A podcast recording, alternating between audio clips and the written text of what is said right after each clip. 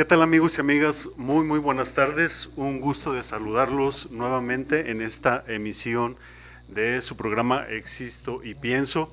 Yo soy Juan Carlos Plasencia y agradezco de todo corazón que como cada ocho días nos acompañan tanto eh, por medio de Instagram como también dándole like a nuestra página de Facebook Existo y Pienso AC y también este, pues nos pueden encontrar para cualquier servicio en atención emocional en el WhatsApp 33 22 30 09, 09 29. Y bueno, pues en este día me acompañan, están aquí esos grandes amigos y amigas. Celi, bonito día, bienvenida. Hola Juan Carlos, bonito día. Pues ya me hacía falta, la, la semana pasada les hice falta, yo sé, ah, pero dije, no, hoy sí tengo que alcanzar a llegar. Entonces aquí estamos, gracias a Dios. Qué padre, Celi, bienvenida, muchas gracias por estar aquí. Nuestro estimado Josué, te extrañamos la semana pasada, bienvenido. Muchas gracias, Juan Carlos, también muy contento de estar en otra edición más del programa. Realmente es, es una actividad que disfruto mucho, eh, compartir con ustedes. Creo que, que, podemos dar información muy fructífera para la, la sociedad y pues qué mejor, ¿no? Que, que, promover la salud mental con este tipo de, de proyectos. Así es, muchas gracias Josué y nuestra querida Marisol. Buenas tardes Marisol, bienvenida. Hola, muchas gracias. Buena tarde a todos. Este, pues agradecida con todas las personas que en cada semana están presentes, nos están apoyando y pues nuestros compañeros que cada uno de, de ustedes y también me incluyo yo aportamos muchas cosas muy interesantes, muy fructíferas y bueno, este en este episodio pues vamos a abordar un tema muy importante este, y espero que les guste y que lo disfruten. Muchas gracias Marisol. Bueno, el tema que hoy vamos a compartir, como ya nos daba ese preámbulo nuestra compañera, pues es precisamente el tema que nosotros hemos titulado y que con este cerramos eh, toda esta barra de programación del mes de abril en reflexión y en, en estas perspectivas infantiles es precisamente eh, el día de hoy vamos a hablar sobre niños amados, adultos virtuosos. Importantísimo. Y me gustaría partir en primer lugar, eh, compañeros, compañeras, amigos y amigas que nos siguen en nuestras diferentes plataformas, uh, quiero partir sobre la definición de la palabra amor. Porque si vamos a hablar de niños amados, tenemos entonces que partir, en primer lugar, de, para, eh, de, en primer lugar, sobre tener ese, esa idea clara sobre el amor. Dice el filósofo, el filósofo René Descartes, habla dentro de sus esquemas filosóficos, tiene una frase que dice ideas claras y distintas. Eh, René Descartes habla al respecto y dice que es importante en este sentido porque en la medida en la que cada uno de nosotros tenemos el concepto claro como idea, en esa perspectiva del señor Descartes, eh, un filósofo francés, eh, vamos a tener, en la medida en la que tenemos el concepto claro, vamos a tener la aplicación muy concreta.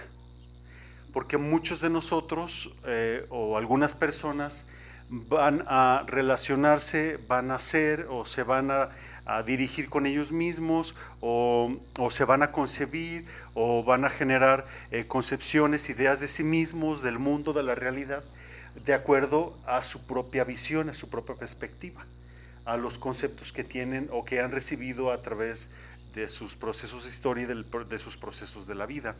Entonces, me gustaría partir de esa definición para que pudiésemos hablar en un mismo lenguaje, partiendo, como dice René Descartes, ¿verdad?, ideas claras y distintas. El diccionario de nuestra lengua española nos dice que el amor es un sentimiento, de vivo afecto que pretende el bien de sí mismo, de los demás y de alguna cosa. Eso es lo que nos dice el diccionario de nuestra, eh, de nuestra lengua española. Junto con esta definición, que en lo personal me agrada, eh, también eh, la, la, la etimología latina nos dice que amor es la composición de dos palabras en, este mismo, en esta misma lengua del latín es del prefijo a, que significa sin, y mor, moris, que significa muerte. Por lo tanto, amor etimológicamente significa sin muerte. Eso es amor. Si nosotros decimos, amigos y amigas, que amor es sin muerte, etimológicamente hablando, si utilizamos nosotros la lógica simbólica, P entonces Q, si decimos que amor es sin muerte, entonces lo contrario al prefijo de sin sería que Josué. Con. Con. Efectivamente, lo contrario es con. Y lo contrario a muerte, Miseli. Vida. Eh, ¿Ves, Ira, tú sí sabes latín? Híjole. No, no, no, ahí eh, eh, este, estás fuerte, Miseli. Excelente, claro. Entonces, etimológicamente, correcto. Si hablamos de muerte, entonces lo contrario es vida. Por lo tanto, amor, en el lenguaje simbólico, entonces Q, amor es con vida. Muchas veces nosotros, o en el caminar de nuestra vida, vamos eh, creyendo, e inclusive desde una dimensión cultural, que el amor es simplemente un sentimiento, un afecto. Pero realmente no solamente es un afecto, puede manifestarse en un afecto, puede manifestarse en un sentimiento, pero no es, efectivamente Marisol, pero no es ampliamente el amor. Por lo tanto, el amor psicológico, que también es importantísimo resaltarlo para, para que quede claro en nosotros y seguir dialogando en esta misma sintonía, de aquí parte toda la estructura de lo que nosotros entendemos como el amor psicológico. El amor psicológico es precisamente cuando el padre y la madre tienen la capacidad de satisfacer las necesidades emocionales de los hijos. Esas necesidades son, y ya lo hemos hablado en otros, en otros capítulos, reconocimiento, aceptación, validación, valoración, comprensión, apoyo, escucha, empatía, seguridad, confianza, que el niño tenga un lugar definido dentro del sistema de familia, porque el momento es el niño o la niña, el infante, asume un rol que no le corresponde o se le da un lugar que no le corresponde. Y entonces esa, e, ese, ese rol o ese lugar que no le corresponde o que no es el más adecuado para el niño o el adecuado para el niño para la niña, lo asume como tal inconscientemente y luego lo va ejecutando en el camino de su vida. Sí, porque es un aprendizaje. Porque es un aprendizaje, efectivamente. Entonces, todo esto es amor psicológico. Me queda muy claro muchas veces en el acompañamiento terapéutico, cuando los pacientes, las personas, a través de talleres, y yo creo que también es la experiencia en la consultoría, en la psicoterapia de todos y cada uno de nosotros y de muchos acompañantes, cómo cada vez más llegan a nuestros consultorios, a nuestros oídos, las personas que nos comparten, que nos dicen, es que yo no me siento escuchada, escuchado por mi esposo, mi esposa, por mi novio, mi novia, yo no me siento valorado, valorada por mi novio, por mi esposa, mi esposo, mi pareja. O sea, perciben que esas necesidades emocionales no están satisfechas, porque se interpretó el amor como la no satisfacción de estas necesidades. No están cubiertas, como tú lo decías, eh, Marisol, precisamente porque ese es el aprendizaje, esa fue la experiencia. Y como esas necesidades emocionales vienen de nuestro cerebro primitivo junto con nuestro cerebro límbico y junto con nuestro cerebro eh, neocórtex, neocortex, entonces todo esto genera toda una estructura. Y entonces a partir de toda esta estructura es como viene el aprendizaje, porque es la experiencia. No solamente redunda en un campo afectivo, no solamente es una cuestión de un sentimiento, sino que es una necesidad inclusive orgánica, biológica. Sí, o sea, estamos preestablecidos, bueno, perdón, hay una necesidad innata o preestablecida de tener estos contactos o estas eh, cuestiones psicoafectivas de interacción. Entonces, la otra persona me puede propiciar que yo lleve a cabo estos procesos psicológicos internos. Por eso es muy importante la interacción con los demás.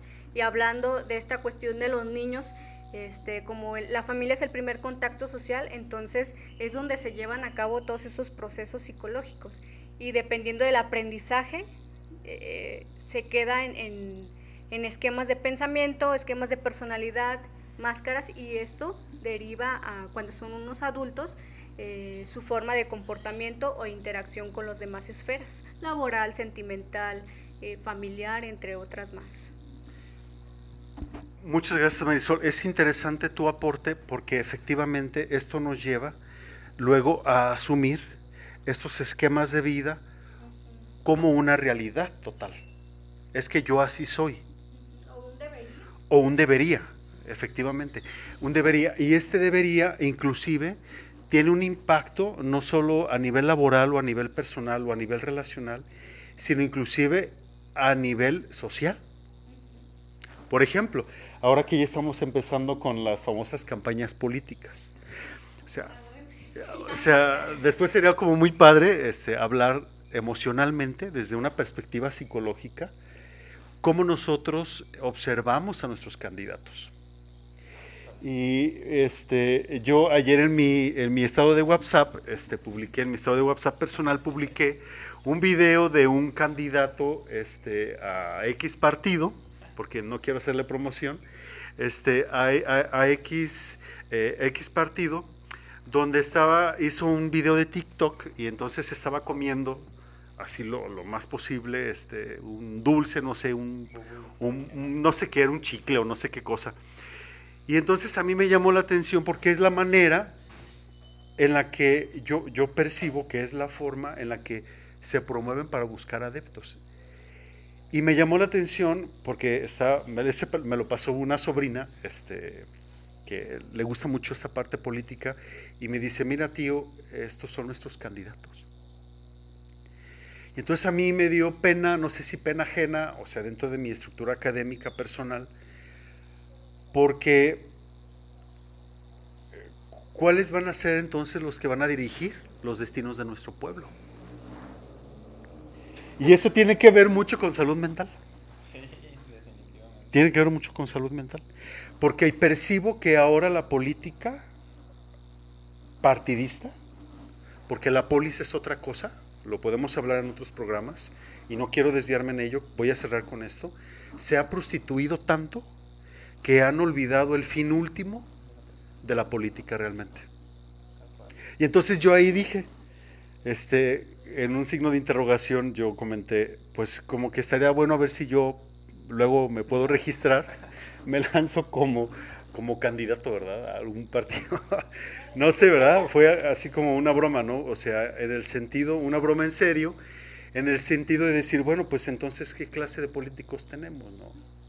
O ahora por ahí yo escuché que hasta nuestra Paquita, la del barrio, y que el Kiko, y que Cuauhtémoc Blanco, ¿y quién más? Carmen Salinas, y híjole, o sea, yo no tengo nada en contra de ellos, pero esa es la, perspectiva desde el inconsciente colectivo, como lo, como lo diría Carl Jung, de lo que vive la dinámica de nuestro pueblo. Y quizá a lo mejor nosotros les damos esa, nuestro voto, porque se ha venido corrompiendo tanto la política o, los partidos o los candidatos que decimos, hijo de su chingada, pues ¿y ahora con cuál? Sí. Entonces, esto tiene que ver precisamente con todos nuestros constructos. Todo esto, Marisol, impacta inclusive en nuestra vida social. Porque también es una forma de expresar el afecto a nuestro pueblo. Entonces, si queremos nosotros adultos virtuosos, necesitamos en la infancia ofrecer a nuestros niños y a nuestras niñas un amor de calidad, un amor adecuado. Josué, eh, ¿te gustaría aportar algo al respecto? Claro, claro. Justo esto que mencionas, eh, Juan Carlos, va, va muy de la mano con el aporte que, que yo quería, pues de alguna manera, compartir. Esta parte de cómo la cultura impacta directamente en, la formación de nuestra persona. O sea, como lo compartió mi compañera, pues la familia es el primer constructo en donde aprendemos todas estas pautas para poder salir a la sociedad y relacionarnos. Sin embargo, la sociedad también tiene un impacto muy importante. Y esta parte de la política, eh, en el sentido de cómo se ha prostituido, creo que va muy de la mano con la parte de no poder reconocer en ellos mismos esta, pues esta seguridad de decir, soy un buen candidato, y esto lo podemos denotar en un término que, se le llama lexitimia.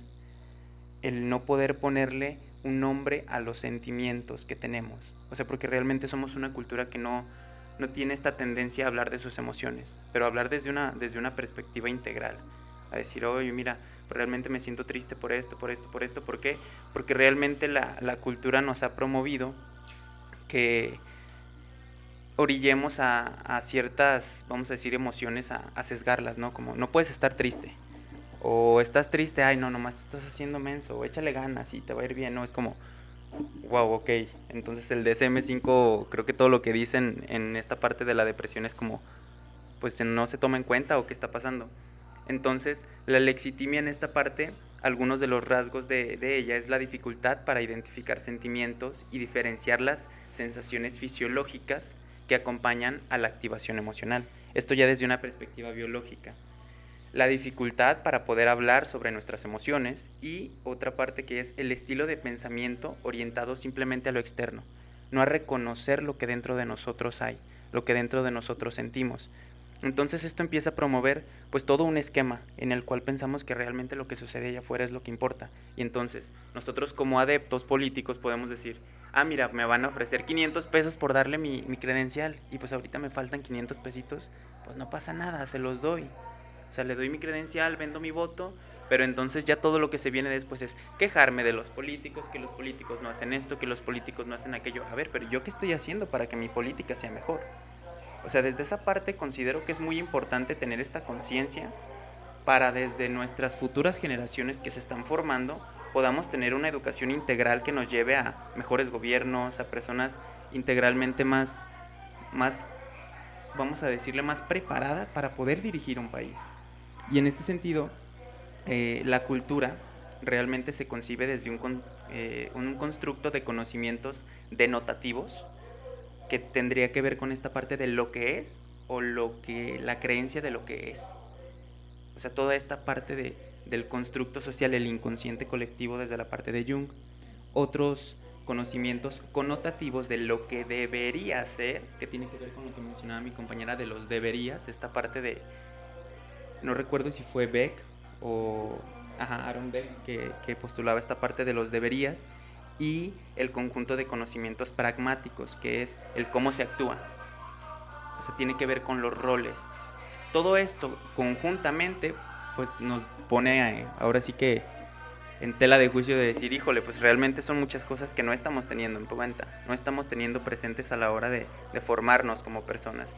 Por eso reitero lo que dije al principio, creo que estos, este tipo de, programas, este tipo de proyectos son los que empiezan a promover esta conciencia en la sociedad. Eh, voy a citar a, una investigación entre Ingles y Levinson en el 1969 ellos plantean algunos de los problemas básicos que todas las culturas han de afrontar. Entre ellos es la relación con la autoridad. Cómo desde casa aprendemos a relacionarnos con nuestros padres que son una figura de autoridad. Si lo postulamos en esta parte de México, híjole, no tenemos ese respeto por la autoridad. Simplemente, ¿no? O sea, cuántas personas, cuántos videos no hay en internet de personas peleando con policías, peleando con el mismo video que compartiste, ¿no? De la autoridad que se supone que sería este candidato que se la raya al tipo que va pasando en el carro. O sea, realmente es como, wow, o sea, el tipo estaba en el discurso diciendo, no, que yo soy una persona de bien, que promuevo. Pasa un tipo que le raya la madre en el carro y se la mienta también, es como, o sea, ¿qué mensaje me estás dando, no? ¿Qué onda? Esta otra parte de la concepción del yo como persona. Eh, aquí entra la parte de la relación de entre la persona y la sociedad, que como lo decía mi compañera, pues somos seres sociales, realmente no podemos, es una necesidad biológica, no podemos separarnos de esta parte. Concibe también esta concepción entre la masculinidad y la feminidad. Y todo este movimiento que se ha estado haciendo últimamente, ¿no? Entre, es que puede haber a lo mejor biológicamente más, no sé, más vertientes. Toda esta cultura LGTB, yo, realmente yo no tengo nada en contra de esta parte. Eh, yo respeto mucho la creencia de cada quien, la, ahora sí que los gustos de cada persona. Sin embargo, a veces considero que se tergiversa mucho esta información, o sea, más allá de lo que tendría que ser. Eh, otra parte de esta parte son los conflictos y su resolución. Es una parte muy importante. ¿Qué conflictos específicamente se presentan en cada sociedad y qué solución le estamos dando? Un ejemplo, ¿no? Algo que está pasando últimamente es que estamos a nada de quedarnos en el día cero. O sea, que estamos a nada de quedarnos sin agua en, Jalisco. Es como, ¿y qué estamos haciendo para que no se llegue ese día? ¿O qué hicimos durante tanto tiempo para llegar a este punto? Otra parte es la expresión. Perdón, Josué. O, perdón, o inclusive si esto se venía a venir, ¿por qué nuestras autoridades no empezaron a trabajar en proyectos concretos en conciencia social para, para prevenir este problema? ¿no? Y yo pienso hasta dónde también puede ser utilizado como estrategia política. Claro. O sea, eh, que también es una realidad. ¿no? Te genero un problema y te doy una solución. Efectivamente, claro. O sea, ¿por qué tiene que suceder en un momento donde eh, empieza a haber todo un, todo, todo un movimiento de campañas, o sea, de estrategias. O sea, ¿cuál es la intención? Entonces, mm, e, en este mismo sentido, eh, efectivamente, tú estás hablando, Josué, de este bienestar en la comunidad. Y creo que, o, percibo, que cuando tú nos invitas precisamente a detenernos a reflexionar sobre feminidad, masculinidad, sobre los deberes, sobre el deberías, etcétera, esto influye mucho en la manera en la que nosotros, cada uno de nosotros, padres, madres, etcétera, como comunidad, como sociedad, tiene mucho que ver con la figura o con la concepción que tenemos de ser persona. Porque el ser persona tiene, eh, tiene toda esta toda una estructura en sus diferentes áreas o características. Por ejemplo, a nivel filosófico, a nivel ontológico, a nivel espiritual o religioso, a nivel académico, a nivel físico, a nivel intelectual, a nivel político, a nivel social. Este niño, este infante que tenemos, como papá, mamá, ¿qué tipo de persona queremos? Y entonces utilizamos de todos estos recursos, de todas estas herramientas, para que se logre el edúchere de lo que hablamos la semana pasada. Es las, eh, iba a decir la sesión, lo que, íbamos, lo que hablamos en el programa pasado, ¿no? Hablábamos de la educación, la formación y el acompañamiento, como tres tareas fundamentales del padre y de la madre. Hay autores que agregan un cuarto, que es, en lo personal me gusta, que es la palabra disciplina. Yo cuando les pregunto a algunos papás sobre esta palabra, ellos, yo les pregunto, ¿qué, ¿cómo entiendes tú la disciplina? Yo se los pregunto a, todas las personas que nos escuchan o que nos siguen en este momento por nuestras plataformas, plataformas, ¿qué entienden por disciplina? Y muchos entienden por disciplina como la sanción, el castigo, como la norma, como la regla. Pero la palabra disciplina viene de la palabra griega. Marisol, ¿tú sabes? Sí, tú tienes cara de que sabes. Celi. Josué, ¿te acuerdas? No, pues sí, La palabra. Estábamos en pandemia, ¿verdad? La palabra disciplina viene del griego discipulina. De ahí viene la palabra discípulo. En, la etimología griega, en la definición, discipulina, disciplina significa enseñar al neófito una propuesta diferente para captar su atención. Eso significa disciplina.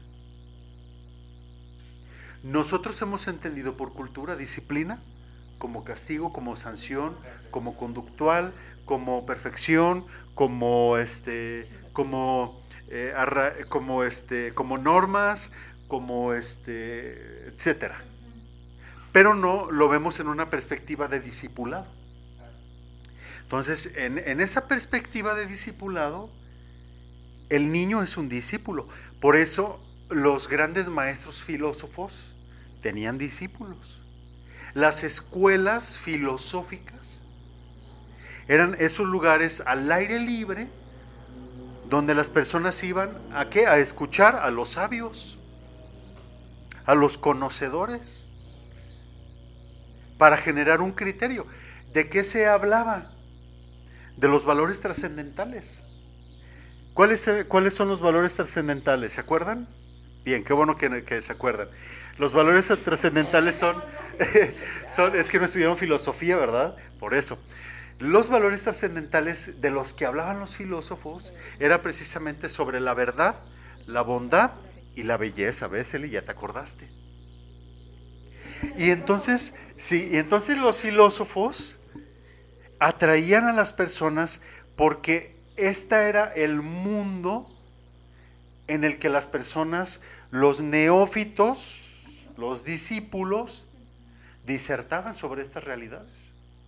Y entonces, en esta perspectiva, como en el programa lo dice, niños amados, adultos felices, la felicidad, filosóficamente hablando, es el hombre y la mujer que son virtuosos o virtuosas. Aquellos que encaminaban su vida en las filas de estos trascendentales, la verdad, la bondad y la belleza. Estos trascendentales actualmente siguen viviendo, siguen manifestándose, pero los estamos, los hemos adaptado a nuestros propios intereses. Ahora la belleza es solamente una cuestión estética. Se percibe desde una cuestión estética. 90, 60, 90, una cuestión estética. La bondad desde los propios intereses. Y la verdad sujeta a cada uno.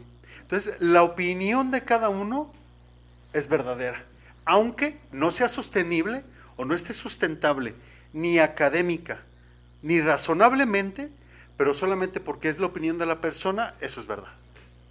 Y entonces hoy tenemos un cúmulo de verdades que no vienen de un razonamiento contundente, convencible, que decimos, ah, es que yo así lo creo y así tiene que ser. Eso es subjetivo, porque hay una realidad objetiva, la que viene de la ciencia, la que viene del conocimiento, no de la opinión. Nosotros no estamos aquí hablando de nuestra opinión, hablamos de lo que dice la ciencia, específicamente psicológica, específicamente desde lo familiológico. No es nuestra opinión. Damos aportes desde nuestros puntos de vista, efectivamente desde nuestra opinión, en referencia al aporte científico, ¿no? Es como cuando hay personas que me dicen, yo he escuchado que me dicen, es que yo no, o me comparten, es que yo no creo en los psicólogos, pues no, ni yo tampoco. Porque los psicólogos no son un dato de fe, no son una religión, no son una espiritualidad, ellos no, no, podemos creer en los psicólogos, porque la creencia está dedicada a la divinidad. ¿Sí? O sea, hay que razonar, pues para eso tenemos tres dedos de masa encefálica, ¿no? O bueno, cuatro, pues. O hay quienes a lo mejor pueden ser cinco, ¿no? Cada, ¿Tú cuántos tienes, mi Josué? Tres. Tres, tres, tres, tres. Tres y medio. Cuatro, más o menos. ¿No?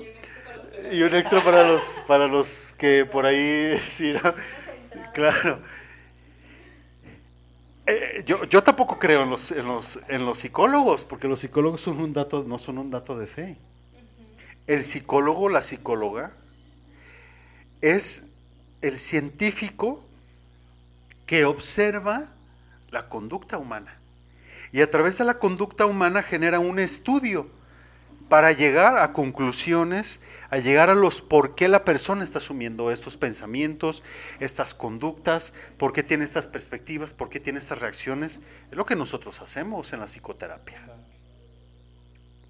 Entonces necesitamos revisar, los invitamos, papás, mamás, a cada uno de nosotros, que revisemos cuáles han sido nuestros moldes, cuáles han sido los modelos que nosotros hemos recibido y en los cuales nosotros estamos direccionando nuestro caminar en el mundo. Porque también es importante llevar a la reflexión cómo habitamos el mundo. Cómo nos, estamos relacionando como sociedad, como comunidad. Porque eh, entonces si la felicidad, ontológicamente hablando, es desde una perspectiva de vivir en la medida de lo posible, en los modelos de la verdad, de la bondad y de la belleza, entonces tenemos que preguntarnos si la manera en la que estamos viviendo hoy, la manera en la que estamos siendo hoy, nos está llevando hacia esos trascendentales. Porque si no nos está llevando a los trascendentales, entonces quiere decir que vamos por el camino equivocado. ¿Y a dónde vamos a ir? A la muerte. Si hablamos de un principio, que el amor es la vida, ¿por qué entonces estamos obstinados a la muerte? ¿Por qué nos aferramos a vivir en esquemas de muerte? Si lo, psicológicamente hablando, muerte tiene que ver con todos estos, em, con todos estos conceptos o experiencias de, de tánatos en el griego, de dolor, de sufrimiento, de angustia, de miedo, de soledad, de, de, enojo, de rencor, de, de, dolor, de olvido, de depresión, de ansiedad. Todo esto es tánatos. Si nos vamos a, los principios de vite, en el latín vida, entonces tiene que ver con la alegría, el, crecimiento, el desarrollo, la fuerza, el esplendor, el autoconocimiento, eh, el gozo, la empatía, la trascendencia, la felicidad, eh, el orden, la paz, eh, la justicia. Todo esto tiene que ver con vida. Entonces, queremos niños, queremos adultos felices, hay que seguir educando a los niños en la virtud. Es, al revés volteado también. Celi, al respecto. Híjoles, no, pues a mí me ha hecho como mucho eco todo lo que hemos estado platicando, desde, por ejemplo, lo que comentaba también Josué, ¿no? De que nos vamos a quedar sin agua. Y digo, es un, es un reflejo de lo que hay en el interior del hombre al final de cuentas, ¿no? O sea, todo lo que hay como por fuera es como, pues es que el problema no es el mundo, no es que nos estemos acabando el mundo, sino que nos estamos acabando nosotros mismos, ¿no? O sea, no nos damos cuenta como de la profundidad que puede hacer, pues, el llevarnos la naturaleza como al contemplar que no es como la naturaleza misma, sino pues es el hombre mismo. Y a veces queremos comenzar como desde fuera y es como, a ver, a ver, pues si no puedes ser capaz de cambiar algo internamente tuyo, que no necesitas como de mover a una personita aquí, otra acá, plantar un árbol, o sea, hacer algo externo, sino simplemente hacer algo desde el corazón, pues nunca vamos a poder cambiar pues lo que nos está alrededor, ¿no? Y creo que esto me hacía recordar mucho como la encíclica del Papa Francisco Laudato Si, ¿no? En la que él hacía como la invitación de que sí nos concentremos en hacer una ecología, de cuidar la ecología, pero sí hay que hacer una ecología humana, porque lo primero que hay que cambiar, restaurar es la humanidad, porque a los mismos humanos se les ha olvidado ser humanos, y si a la naturaleza no se le ha olvidado ser la naturaleza, y lo hemos visto muy claramente, o sea, la naturaleza es la naturaleza y si te le pones enfrente, la naturaleza va a seguir siendo la naturaleza. Como dicen, ¿no, Celi? Los cerros, los, los cerros viejos y reverdecen, ¿no? En este mismo Sí, exactamente. Pero dice el Papa Francisco, o sea, nos estamos preocupando tanto en acomodar el mundo que no hemos sido capaces de ir a nuestro interior y acomodar lo que hay en el interior del hombre para decir, pues es que también podemos cambiar el mundo, ¿no?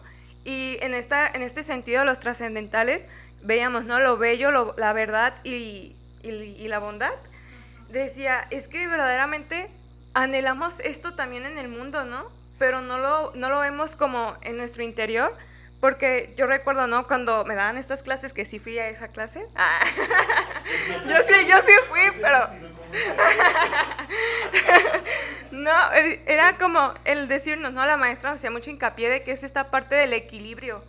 Y a veces, por ejemplo, ¿no? Pensamos mucho como en acomodar este, nuestra vida familiar, pero nos olvidamos de nuestro cuerpo, nos olvidamos de nuestras emociones, nos olvidamos de las demás dimensiones que tiene la persona y solo estamos tratando de equilibrar una, ¿no?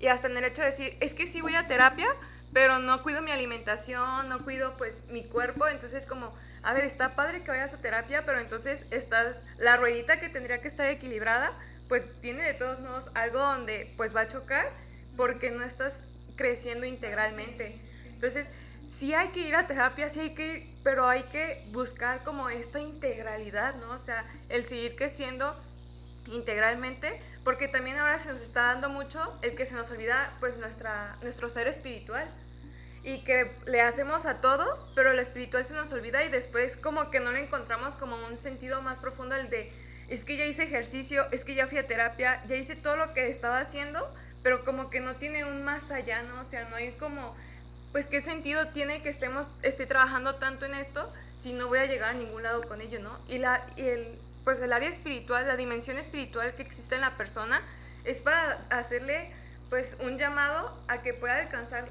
el perfeccionamiento, ¿no? A que pueda alcanzar más allá de los que creemos en Dios, es alcanzar este llamado que nos hace a ser uno con Él. Y el ser uno con Él es llegar a la plenitud. Y la plenitud no nos dice, pues te vas a morir y vas a llegar con Dios, ¿no? O sea, y bien lo decían algunos santos, ¿no? O sea, el cielo se vive en la tierra. Si no estás viviendo el cielo en la tierra, no esperes alcanzar el cielo, pues al momento de morir. Porque solo, pues, no es como que, pues, Dios va a decir, ah, no, si se me va a olvidar como toda tu historia, todo lo que hiciste, y vas a llegar al cielo, ¿no? O sea, Dios es misericordioso, pero también te da todas las herramientas para que sigas creciendo y empieces a vivir un cielo en la tierra.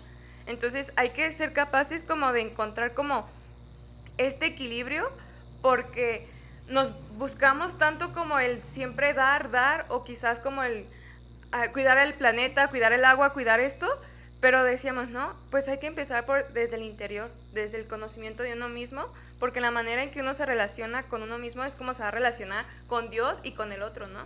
Porque a veces también yo, pues, en, mi espíritu franciscano, también como en este hecho de que San Francisco, yo creo que es, es un santo para hasta los no católicos, ¿no? Porque lo ven como un ejemplo de cómo cuidar la naturaleza, pero no llegó a este cuidado de la naturaleza solo porque dijo, ay, qué bonita está la naturaleza, o porque quiero hacer algo por la naturaleza, sino porque tuvo un encuentro consigo mismo, tuvo un encuentro con Dios, tuvo un encuentro con el hermano que estaba sufriendo, y entonces dijo, o sea, qué maravilla es esto de la vida, y qué maravilla es la creación, ¿no? Y la creación en su totalidad, desde que nosotros somos criaturas de Dios hasta que el mundo, la naturaleza es criatura de Dios.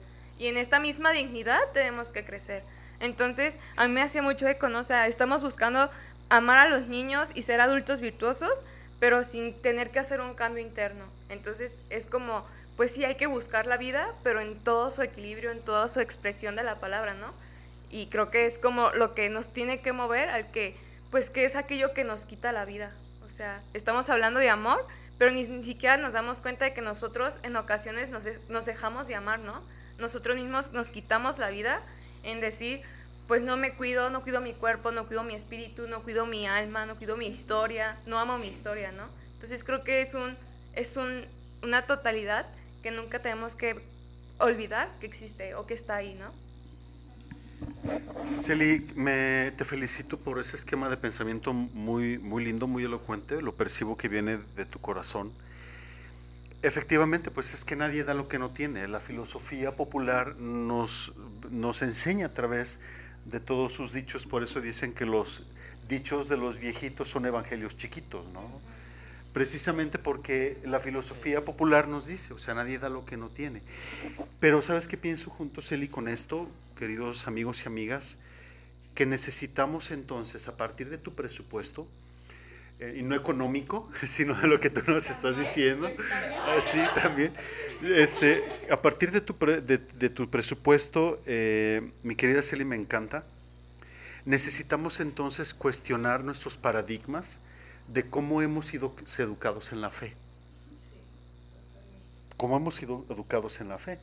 Porque si hacemos una observación psicológica, desde el aporte científico y pedagógico al respecto, nos vamos a dar cuenta que ha sido tan conductual como lo hemos observado en la educación tanto académica como formativa de la relación del padre y de la madre o del esquema social, donde educamos para que el niño esté muy bien portado, conductualmente amado, conductualmente hablando, perdón, aunque ontológica, aunque interiormente esté quebrado. Entonces, tiene dieces, en, tiene calificaciones de 10, tiene excelencia académica, sale con cuatro licenciaturas, las dos o ingeniero, lo que sea, en cuadro de honor, pero si la persona no se siente satisfecha, autorrealizada, trascendida internamente, pues de nada ha servido todo lo que estudió y todo lo que se preparó. O sea, le puede servir o le, o le, puede ser funcional en algunas otras formas, materialmente hablando, tener un trabajo, una estabilidad laboral, eh, una estabilidad económica, muy bien, qué bueno, excelente. Pero eso nos lleva a replantear los esquemas, las formas y las maneras en las que nosotros hemos desarrollado la fe. Porque va a ser lo mismo.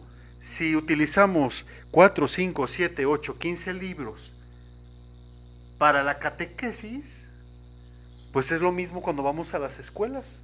Solamente contestamos los libros, contestamos los cuadernos, pero no va mucho más, no va más allá.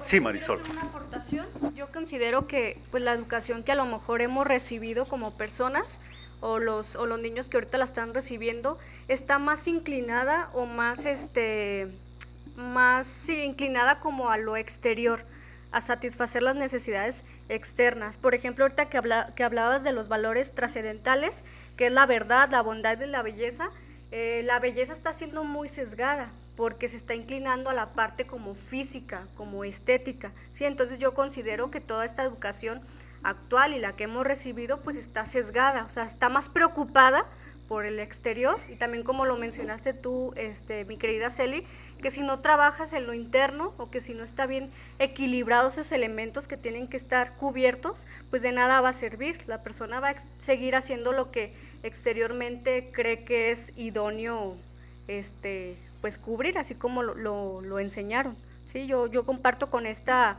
con esta información, con esta reflexión, porque considero que sí, la educación está siendo sesgada, solamente para cubrir lo exterior, pero lo interno, y por eso vienen estas índoles psicológicas, porque no se están cubriendo como es necesario, o sea, biológicamente hablando, ¿sí?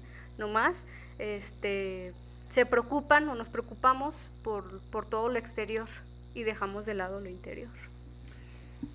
Efectivamente, porque es una perspectiva integral de la persona. Porque cuando hablas, mi querida Celi, sobre esta cuestión de la espiritualidad, no percibo que no haces una referencia solamente religiosa, sino a toda la amplitud de la palabra de la espiritualidad. Porque tenemos personas con una espiritualidad budista, con una espiritualidad hinduista, con una espiritualidad chintoísta. Porque es, es importante resaltar que el oriental, la espiritualidad oriental mira al interior. Este conflicto lo tenemos los occidentales. O sea, es importante, sí, es importante aclararlo, porque la espiritualidad, la espiritualidad occidental está más centrada en esta parte eh, sesgada, lamentablemente, fraccionada, donde al menos percibo que el contacto con lo espiritual es solamente a través de los ritos. Por ejemplo, los que eh, profesamos una fe en particular, por ejemplo, como católicos, pues vamos, participamos de un rito el domingo, o en la misa, o en el bautismo, o la primera comunión, pero como un rito, solamente es una cuestión presencial, social, social externa, externa, claro, que no va más allá en el corazón. Entonces, podemos tener, puede, puede estar los libros de bautizo llenos, guardados en los archivos episcopales, pero ya en la vida práctica, pues, ¿qué pasó? No, como no hay bautizados. Sí, sí es cierto, no hay bautizados. Porque esto también impacta a nivel académico, económico, político, religioso, social, laboral, familiar. Y ojo, no estamos hablando de que tenemos que generar personas perfectas, no, sino más integradas. Entonces, si no tenemos niños integrados, no van a ser adultos integrados. O sea, no, ni por más que vayamos a bailar a Chalma, entrando a santuario a bailar al Señor de Chalma, ni por eso se van a cambiar los esquemas de pensamiento, se van a moldar, no. Eso empieza la dinámica. Entonces, ¿cómo generar también esta dinámica desde una perspectiva integral cuando ya de entrada el niño puede venir en un esquema donde el padre y la madre ya traen conflictos? Porque el padre es alcohólico, porque el padre es drogadicto, porque el padre es ausente emocionalmente o la madre ausente emocionalmente, o porque tienen dinero y nunca están presentes. Bueno, qué sé yo. Ya de, de ahí ya están presentes los conflictos. Entonces, eso eh, sí va, va generando un constructo de persona ya que va a venir desde un ambiente, de apenas eh, hablándolo orgánicamente, va a venir en un ambiente ya de entrada con estrés. Ya de entrada, desde la concepción ya el niño viene estresado. ¿Dónde está? De activación. Que después, ah, efectivamente, que después va a funcionar de esa manera. O sea, porque, pues así, así fue y así va a ser. Entonces creo que eh, el, modelo que tenemos en México educativo, que es el modelo constructivista, considero que no está respondiendo ya a las realidades que vivimos en nuestro pueblo. En días pasados este, me encontré con un candidato y yo le pregunté, porque él, compartió que él, es, que él estaba eh, preocupado por la educación y entonces yo le pregunté cuál era el modelo educativo académicamente hablando que tenemos en México. Pues interpreten mi risa. Entonces yo le dije, pues el modelo que tenemos es constructivista. Entonces, no o sea, ¿cómo puedes estar preocupado si ni siquiera sabes el modelo educativo que tenemos en México? Por eso les digo que a ver si luego yo me lanzo. o sea, desde ahí, desde ahí, oh, o sea, tenemos, tenemos en verdad que, que ver hacia dónde nos estamos dirigiendo. Necesitamos trabajar a nivel integral, mente, alma, cuerpo. Yo aquí veo esa dimensión a nivel físico, el fútbol, a nivel académico, psicológico, a nivel espiritual, CELI, qué padre, que muy integral. hay que ver esta parte. Vuelvo a repetir, si no tenemos un modelo claro de persona en el hijo y en la hija, este hijo y esta hija no va a tener una estructura clara cuando sea un adulto. Entonces va a tener 30, 40, 50 años y todo despedorrado, desintegrado, desarmonizado. Como maestro, como arquitecto, como psicólogo, como terapeuta, este, como abogado, como médico, como clérigo, como papa, como arzobispo, como profesor, como arquitecto, como ingeniero, pero desarmonizado. Desarmonizados. Por eso la importancia, vuelvo a insistir, la importancia de revisar nuestros modelos, nuestros constructos de personas. Niños felices, adultos virtuosos. Y entonces educar, formar y acompañar a nuestros niños desde una felicidad real, desde todos, desde todos sus esquemas. Por ejemplo, este, no pelees. En vez de decir no pelees, es decir, sea amistoso y cariñoso con los demás.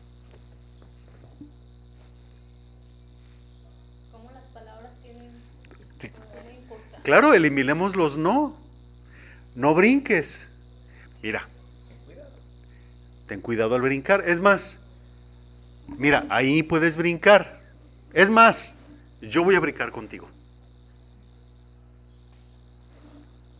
Porque se dice que el único cerebro animal que aprende el no es el cerebro humano.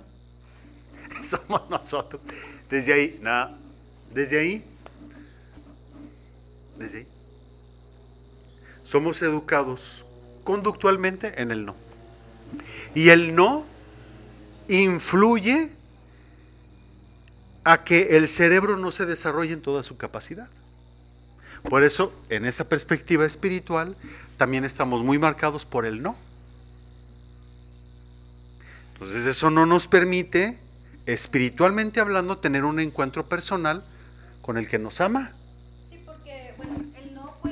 llega a formar parte como de una estructura de pensamiento y pensándolo bien, cuando eres un adulto, el hecho de que tú emitas una conducta es porque se está hablando, se está eh, abriendo esa estructura que tú construiste, o sea, del no. Por eso las personas a veces dejan de hacer las cosas por miedo a, a cómo lo aprendieron, ¿no? a la consecuencia que recibieron cuando eran niños a través de, la palabra del no y de la consecuencia este, tanto simbólica o tangible que iban a recibir o que recibieron en su momento. Efectivamente, creo que pues la, la, tarea de todos y cada uno de nosotros, en la medida de lo posible, es fomentarnos en esas, en estas capacidades, eh, no, no, solamente en los trascendentales, yo también los invito para que eh, se permitan dar una leída eh, sobre las virtudes, los dones, las cualidades y que también desde ahí nos construyamos. Porque percibo que tenemos muy claras nuestros, nuestros defectos, no, tenemos muy claros nuestras, nuestras áreas muy oscuras u oscuras, como queramos llamarle, ¿no? Otros les llaman áreas de oportunidad, ¿no? Pero sí, claro, ¿no? Esta es tu área de oportunidad, ¿no? Pero yo quiero invitarlos a que veamos nuestras partes luminosas, Eli. O sea, también ver esas, porque creo que también es, es lo que a Dios le gusta mucho que veamos, nuestras partes de luz, nuestras partes que brillan. Pero también aquí entra un principio educativo que yo me he ido dando cuenta en el acompañamiento terapéutico. Oye, ¿y eso no es egoísmo? Es que eso es egoísta. Siento como que es egoísta. ¿Por qué? Porque viene de un no reconocimiento, en primer lugar, de quién es él o ella como persona desde la infancia, no se le reconoció, pues va a estar como complicado el que pueda autorreconocerse como adulto. O a los demás, correcto. Y ahí entra la barrera, sí, claro, no es que esto es egoísmo. ¿No? ¿Cómo voy a decir que soy bueno en esto? ¿Cómo voy a decir, correcto, cómo voy a decir, bueno, que soy bueno en esto, no? Eh, va a sonar egoísta. ¿Qué van a decir los demás? Que soy egoísta también lo ocultamos como, como humildad, ¿no? Ay, no, no, es que como yo voy a tener ese don, ¿no? Y justo eh, esto, hace unos días estábamos en una clase y nos decía, una compañera creo que estaba exponiendo que nos decía, ¿no? Desconocer los dones que Dios nos ha dado no es humildad, es ingratitud.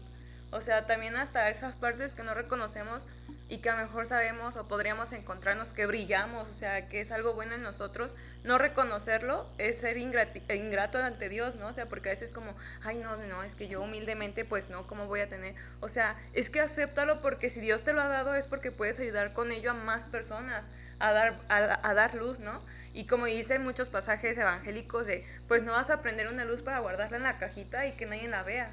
Entonces, pues creo que esta parte también, ¿no? O sea, no es ser egoísta, es aceptar lo que eres para poder después, o sea, creo que lo egoísta sería, ah, sí soy esto, pero me lo quedo yo y no lo comparto, o sea, ahí sí entra ya como el egoísmo, pero es como, pues no eres egoísta al reconocerlo y lo pones para dar vida a otras personas, ¿no? Claro, es que qué interesante, Celi, es cierto, o sea, ver esta parte positiva, esta parte luminosa, esta parte de los dones, que hemos recibido son precisamente para construir la comunidad. ¿Y cómo lo vamos a construir? Pues en la medida en la que nos autorreconocemos, que es algo que necesitamos a nivel psicológico, a nivel espiritual e inclusive a nivel físico, autorreconocernos. Marisol, ¿alguna conclusión de nuestro tema de hoy? Pues abarcamos muchísimos temas, o sea, dentro de este, de este episodio. Eh, la verdad es muy interesante saber que para ser adultos eh, virtuosos necesitamos eh, construir una infancia bonita a, los que ya están presentes, a los niños. Entonces tenemos mucha tarea este, de, construirles una infancia muy bonita. Entonces esa es la invitación para que también las personas reflexionemos cómo son nuestras, nuestras personalidades, cómo son nuestras formas de, de acompañar, de educar y de formar a los que están en camino. Mi estimado Josué. Pues cerrar con una frase. Eh, dice, los niños dan un sentido a los acontecimientos que atestiguan y las cosas que les ocurren, creando un mapa interno de cómo es el mundo. Esto les ayuda a enfrentar su entorno inmediato, pero esto puede dañar su capacidad de funcionar como adultos. Y creo que, aquí se pues ejemplifica de manera, pues creo que muy magistral esta parte de si tenemos una buena educación en la niñez, pues realmente vamos a ser muy virtuosos, teniendo presente esta integralidad entre lo físico, entre lo académico, entre lo espiritual, porque realmente son, son vertientes del ser humano que están y que si no reconocemos, pues va a ser difícil que nos formemos de una manera realmente integral. Muchas gracias, Josué. Celi.